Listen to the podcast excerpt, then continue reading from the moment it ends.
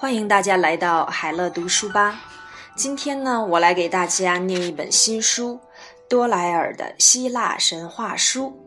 嗯，我觉得大家都会对希腊神话有一定的情结，所以呢，今天我力荐这本书，顺便呢，也和大家一起来了解一下，呃，希腊神话当中的一些故事以及典故。远古时代。当人类还在崇拜丑陋的偶像之际，希腊大地上却生活着一群崇尚美与光明的牧羊人和牧主。他们不像他们的邻居那样崇拜黑暗的偶像，而是创造了自己的美丽而光芒闪耀的神奇。希腊的神奇模样很像凡人，言行举止也像，只是他们更加高大、英俊、完美无缺。喷火的怪物和多头的野兽代表着一切黑暗和邪恶，他们是众神和伟大英雄们要征服的对象。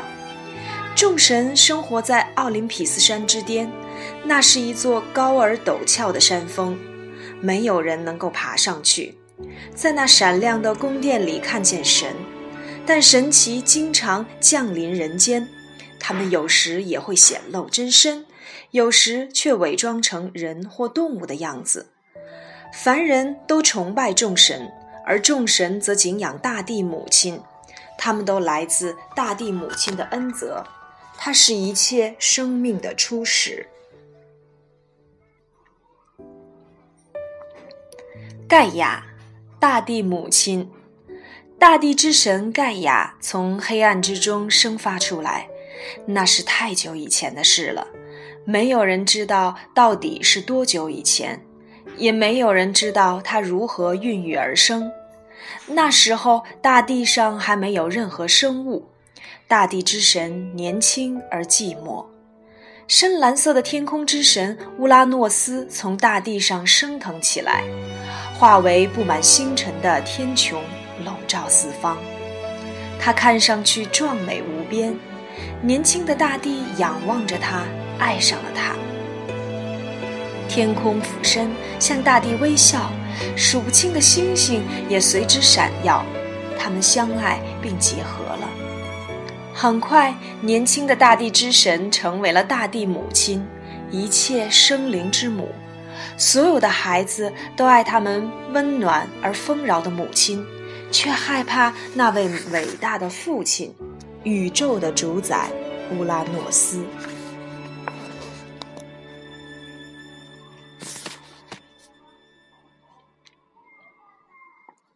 提坦巨人，提坦巨人是大地母亲生下的第一批孩子，他们是最初的神奇。提坦巨人的个子比山峰还高，那些山峰是大地母亲为他们打造的宝座，大地母亲和天空之神都为他们感到骄傲。大地母亲总共生了六个提坦巨人，他们有六个妹妹，被称为提坦女神。提坦巨人娶了他们做妻子。当盖亚再次分娩时，乌拉诺斯不再高兴了。这次诞生的孩子同样高大无比，但是每个孩子都只有一只眼睛，亮闪闪的长在额头上。这三个独眼巨人的名字分别叫闪电、雷霆和霹雳。他们不是英俊的神，而是强壮无比的铁匠。他们重重的铁锤敲打出的火花飞蹦到天上，映红了天庭，使他们的父亲都黯然失色。大地母亲不久又生了三个孩子，乌拉诺斯一看见他们就觉得很恶心。他们各长着五十个脑袋和一百条粗壮的手臂，他讨厌看到这些丑陋的东西在可爱的大地上走来走去。便把这几个孩子和他们的独眼巨人兄长抓了起来，投进了塔尔塔洛斯大地上最深最黑暗的深渊。大地母亲深爱着自己的孩子，她无法原谅丈夫这样残忍地对待他们，于是她用最坚硬的碎石打造了一把镰刀，对她的儿子，也就是提坦巨人们说。拿上这武器，去结束你们父亲的残忍行径，把你们的弟弟放出来吧。有五个提坦巨人害怕了，他们颤抖着拒绝了盖亚。只有克罗诺斯勇敢地接过了那把镰刀。他是提坦巨人当中最年轻的，也是最强壮的。他向父亲猛扑了过去。乌拉诺斯打不过挥舞着镰刀的强壮儿子，只好放弃权力逃走了。大地母亲选择了辽阔无边的海洋蓬托斯作为她的第二个丈夫。他们结合之后，诞下了水中的诸神。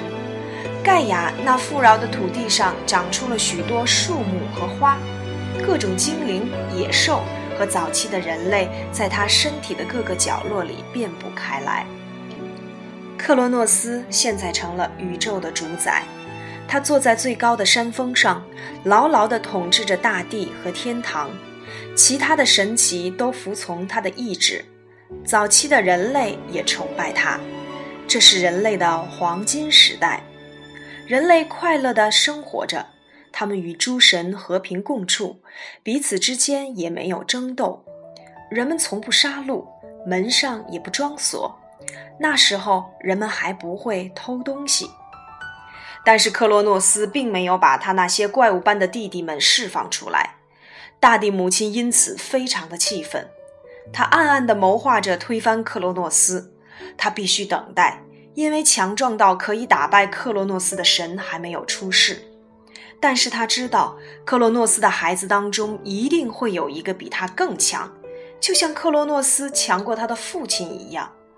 克洛诺斯也知道这一点，所以每当他的提坦女神妻子瑞亚生下孩子时，他就把新生的婴儿抢去吞掉，这样他所有的孩子都在他的肚子里，万无一失，就没有什么好担心的了。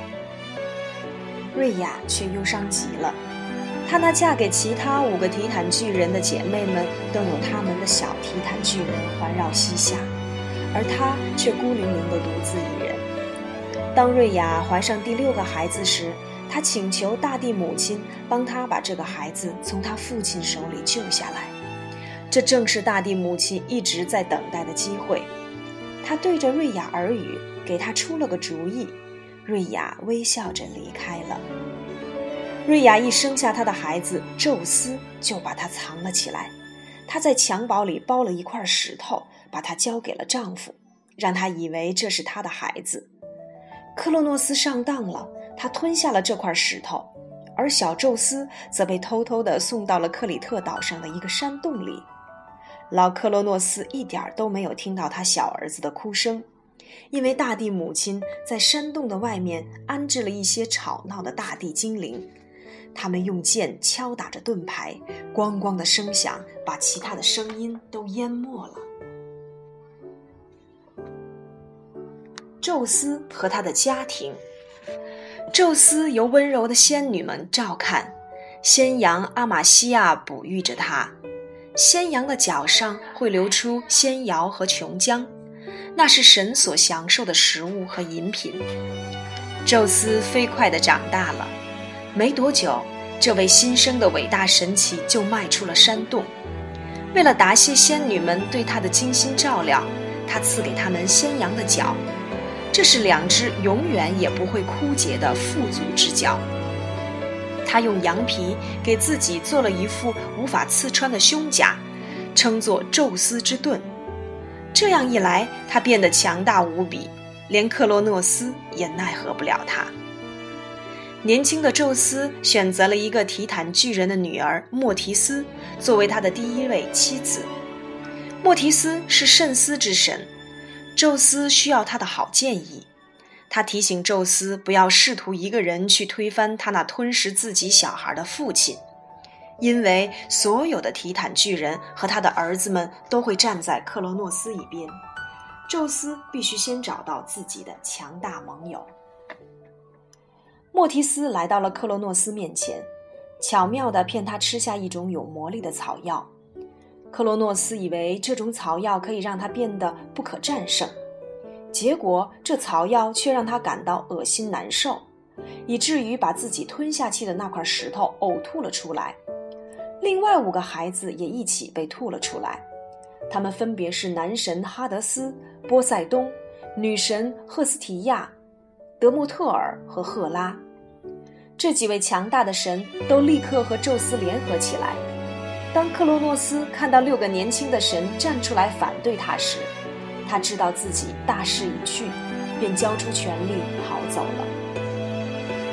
现在，宙斯成了宇宙的主宰，他不想自己一个人统治整个宇宙，于是把自己的权力拿出来与兄弟姐妹们分享。但是提坦巨人和他们的后代发起了叛乱，他们不愿意被这些新神统治。只有普罗米修斯和他的兄弟厄庇米修斯离开了提坦巨人的阵营，加入了宙斯这一边。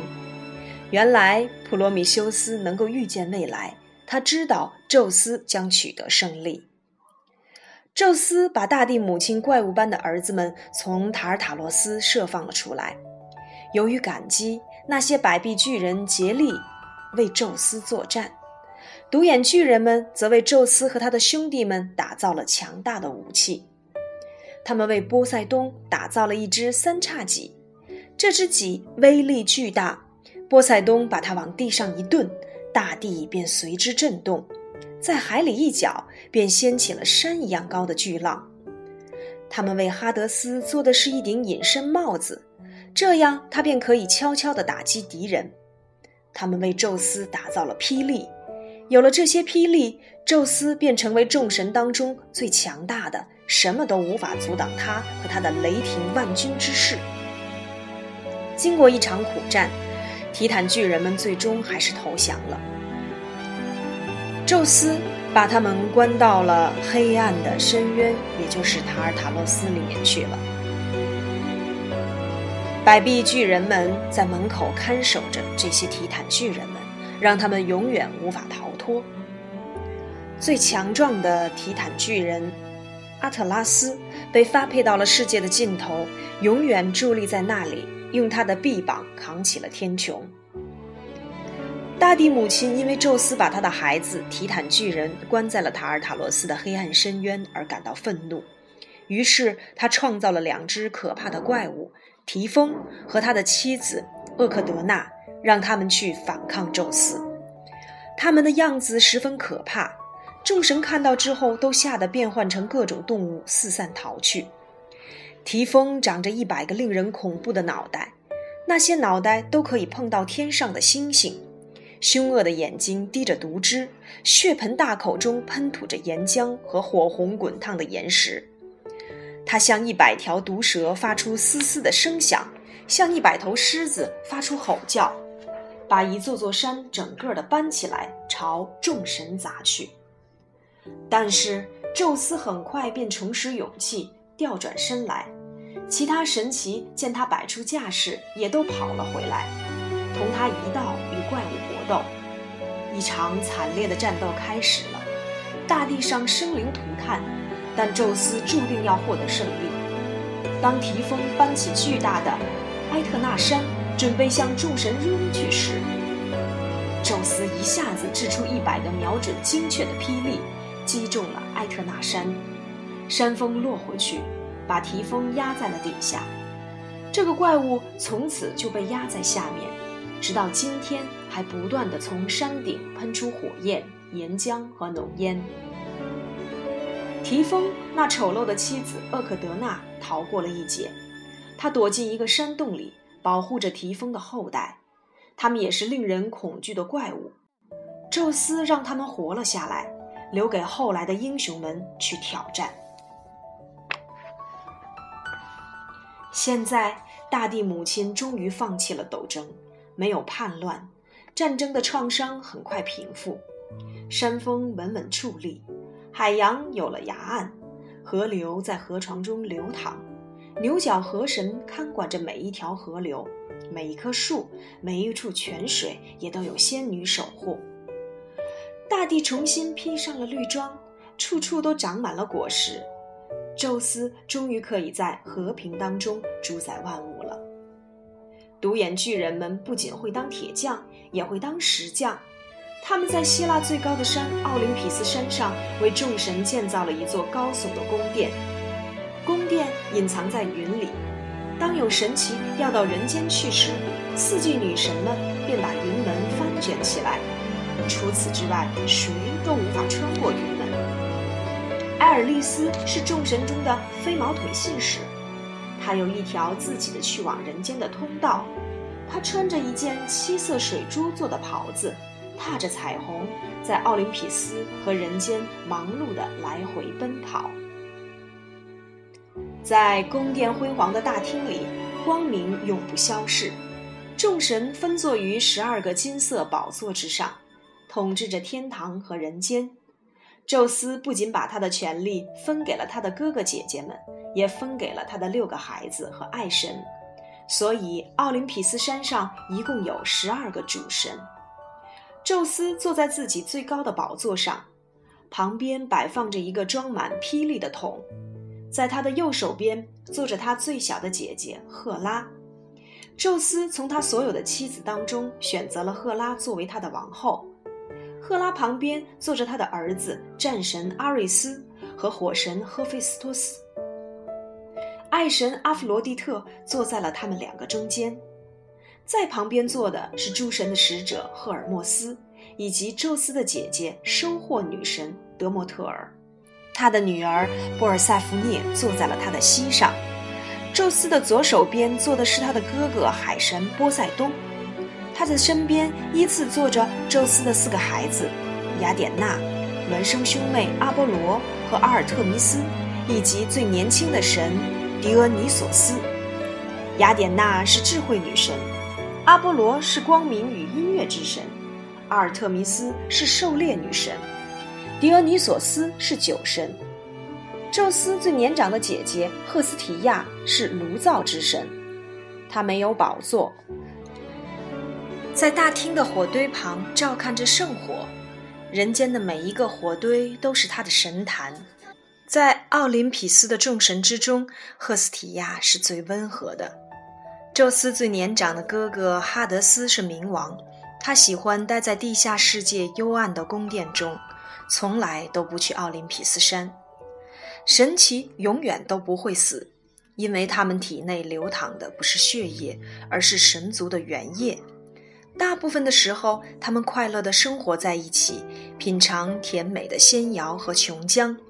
但是，当意愿冲突时，他们也会激烈的争吵。这时，宙斯便会伸手去拿霹雳，这令奥林匹斯山上的众神都站立不已，俯首听命，因为宙斯比其他所有神加在一起还要强大。好啦，今天的海乐读书时间先到这里。后面的希腊神话当中，我们将会一一的介绍奥林匹斯山上的十二众神，期待我们后面的小故事吧。海乐读书吧，今天就陪你到这里啦。